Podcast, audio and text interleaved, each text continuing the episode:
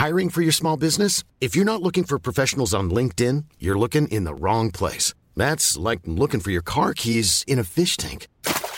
LinkedIn helps you hire professionals you can't find anywhere else, even those who aren't actively searching for a new job but might be open to the perfect role. In a given month, over 70% of LinkedIn users don't even visit other leading job sites. So start looking in the right place. With LinkedIn, you can hire professionals like a professional. Post your free job on linkedin.com slash people today. Y tengo el gusto de saludar en la línea telefónica a la comisionada del INAI, Norma Julieta del Río, para hablar de este tema. ¿Cómo está, comisionada? Un gusto saludarla. Buenas tardes. Hola, buenas tardes, Salvador. Con el gusto de siempre. A ver, esto ocurrió en 2014, entiendo, se revive por una investigación periodística en torno al que todavía era comisionado ese entonces Oscar Guerra Ford, lo acusaron desde entonces de haber utilizado indebidamente esta tarjeta del INAI para pagar pues sus, eh, sus eh, en este tipo de antros. Eh, pasaron 10 años, se había decidido reservar casi 10 años esta información. Él mismo la reservó además para, para, imagínese usted, para ocultarla y hoy se revive este asunto. Comisionada, cuéntenos qué acciones está tomando el INAI a partir de esta denuncia periodística.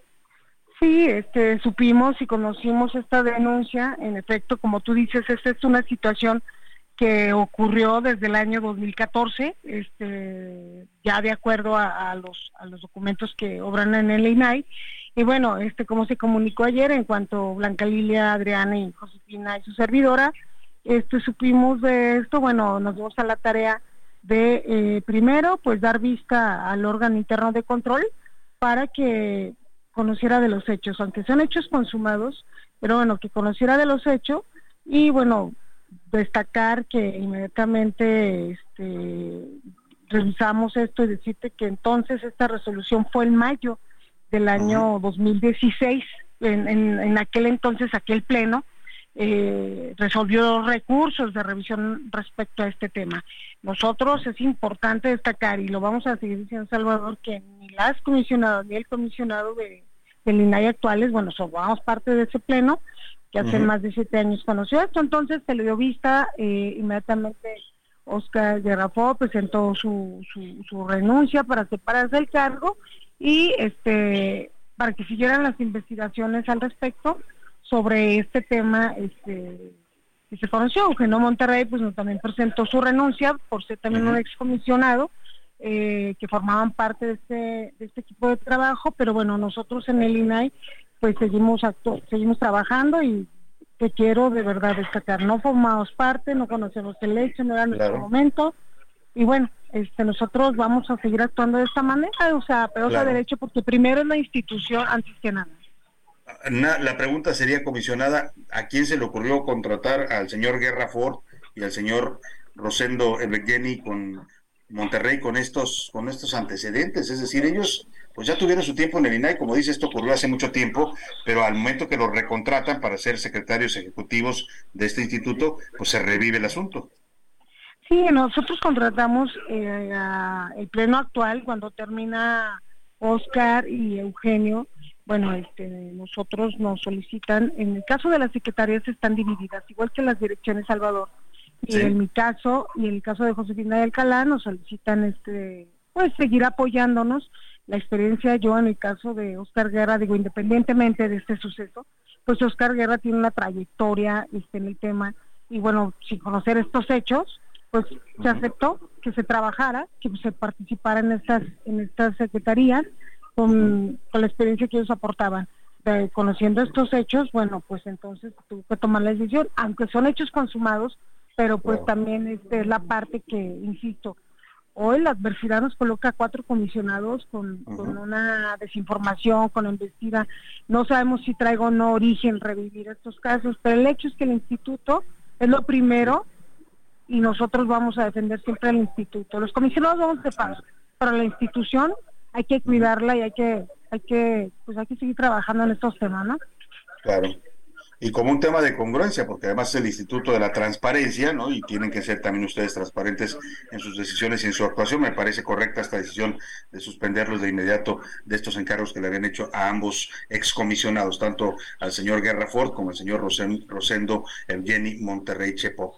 Le quiero preguntar, aprovechando que la tengo en la línea telefónica también, por otro asunto que dimos a conocer en este espacio, que usted también ha seguido de cerca siendo comisionada del INAI, Julieta del Río, es este asunto de Oscar Flores, el director de comunicación social que fue acusado por una trabajadora del INAI de haberla acosado sexualmente, de haberle mandado fotos inapropiadas y haberle hecho sugerencias. Entiendo que el tema ya es objeto de una denuncia penal, así lo revelamos aquí en la Fiscalía General de la República, pero también entiendo y me enteré hace unos días que el INAI discutió internamente el tema, supongo que es una especie de comisión o comité de ética, usted me explicará, y que deciden que al final pues el asunto queda nada más en mandarlo a unos cursos de equidad de género y al parecer ahí va a quedar. O sea, el señor Oscar Flores, a pesar de esta acusación tan grave, ¿seguirá colaborando en el INAI?